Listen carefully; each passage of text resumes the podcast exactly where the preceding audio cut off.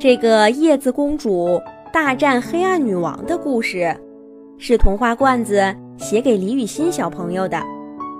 罐子姐姐祝李雨欣小朋友像故事里的叶子公主一样善良勇敢。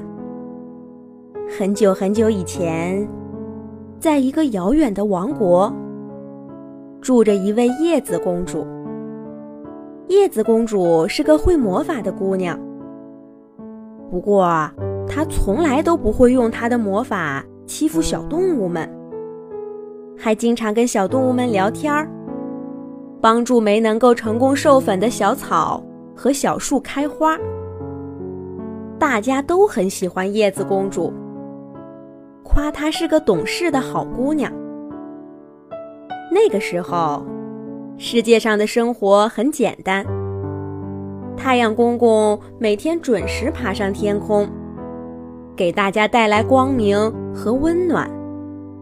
小花小草向着太阳的方向弯曲枝叶，贪婪地吸收着光和热，把它们变成自己生活所需的能量。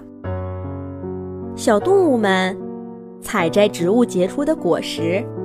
填饱肚子。没事儿的时候，大家就围坐成一团，聊天儿，做游戏。可是日子久了，有的小动物开始抱怨：阳光太晒，天气太热。这一天，大家还是一大清早就起床开始忙碌。可奇怪的是，太阳公公。只出来了一小会儿，就回去了。整个天空变得黑洞洞的。一开始，大家还以为太阳公公只是偷个懒儿，要不了多久就会重新爬上天空。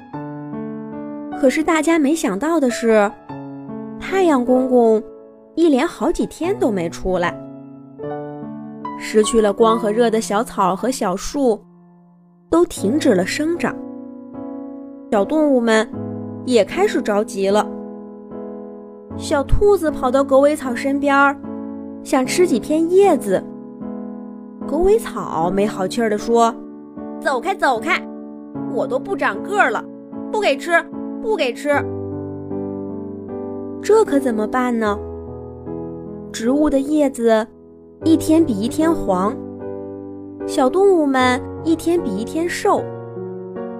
叶子公主决定要替大家去问问太阳公公，为什么无缘无故的就不出来了。叶子公主在黑暗中翻过了一座又一座山，穿过了一条又一条河。只有夜晚的星星能送来一点微弱的光。让他知道自己在哪里。这是个什么样的世界呀？白天竟然还没有夜晚明亮。不知道走了多久，叶子公主终于来到了太阳公公的住处。这里跟叶子公主的王国一样，一点光亮都没有。叶子公主摸着黑儿。敲了敲太阳公公的家门，咦，没人理他。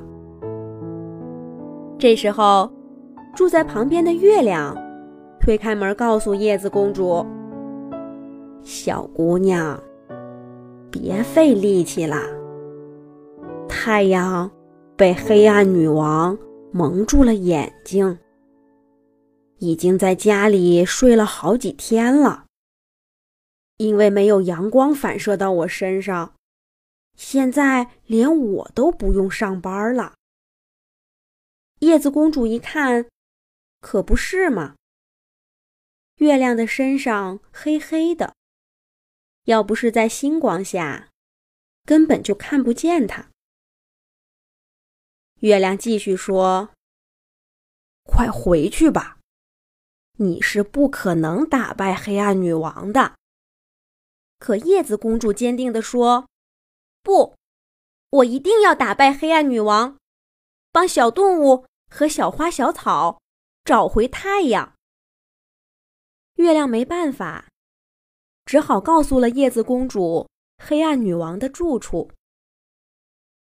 黑暗女王住在黑暗山谷，那是世界上最黑暗的地方，连星星的光线都照不进去。叶子公主刚一进到黑暗山谷，就什么都看不见了。就在这时候，黑暗女王向她发起了进攻。绝对黑暗是黑暗女王的主场。叶子公主只能根据声音来判断黑暗女王的方向。叶子公主想跳得高一些，到黑暗山谷的上空去，借助星星的光线，看看黑暗女王的样子。可是黑暗女王一直牢牢地守在叶子公主头上，不给她一点儿机会。叶子公主和黑暗女王不知道打了多久，她打得精疲力尽，浑身是伤，就连手里的宝剑都快拿不住了。月亮说的没错，在这个一片黑暗的世界里，叶子公主根本就不是黑暗女王的对手。可黑暗女王却越打越起劲儿了。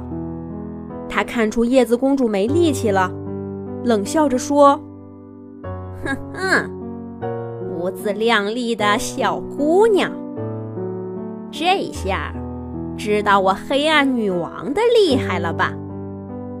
今天你就别想走了。”黑暗女王说完，发起了一轮。更猛烈的进攻，把叶子公主逼到了黑暗山谷的角落。就在这千钧一发的时刻，叶子公主心里忽然有了主意。叶子公主心想：黑暗女王一直拦着我往上跳，一定是很害怕光。如果现在这里能发出一束光，他就一定被打败了。可是，太阳被蒙住了眼睛，月亮的光又照不进来。看来，只能靠我自己了。想到这儿，叶子公主闭上眼睛，念了一句她从未念过的咒语。还没等黑暗女王明白，叶子公主的身上。就升腾起了一个小小的火球，火球越烧越大，最后把叶子公主的整个身体都点燃了。这火球发出巨大的光，照亮了整个黑暗山谷和黑暗女王。然而这些，叶子公主都看不到了。因为她已经跟火球融为一体，随着那光亮一闪，消失不见了。然而，就是这转瞬即逝的光亮，让太阳睁开了被蒙住的双眼，重新爬上天空。小向日葵啪的一甩头，贪婪地追逐着阳光的方向。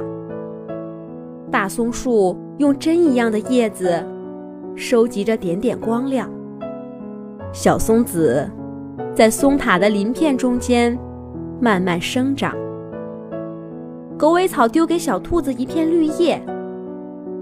牵牛花的嫩芽上长出了一颗紫色的花骨朵。生活又像从前一样充满希望了。一个小女孩，在小动物们的怀抱中，迷迷糊糊地睁开眼睛。刚刚发生了什么？她都不记得了。可是听着小动物们都欢呼着叫她叶子公主，小女孩的心里暖暖的。好啦，想让童话罐子。给自己写故事的小朋友，赶紧让爸爸妈妈去童话罐子微信公众号留言啦！小朋友们再见。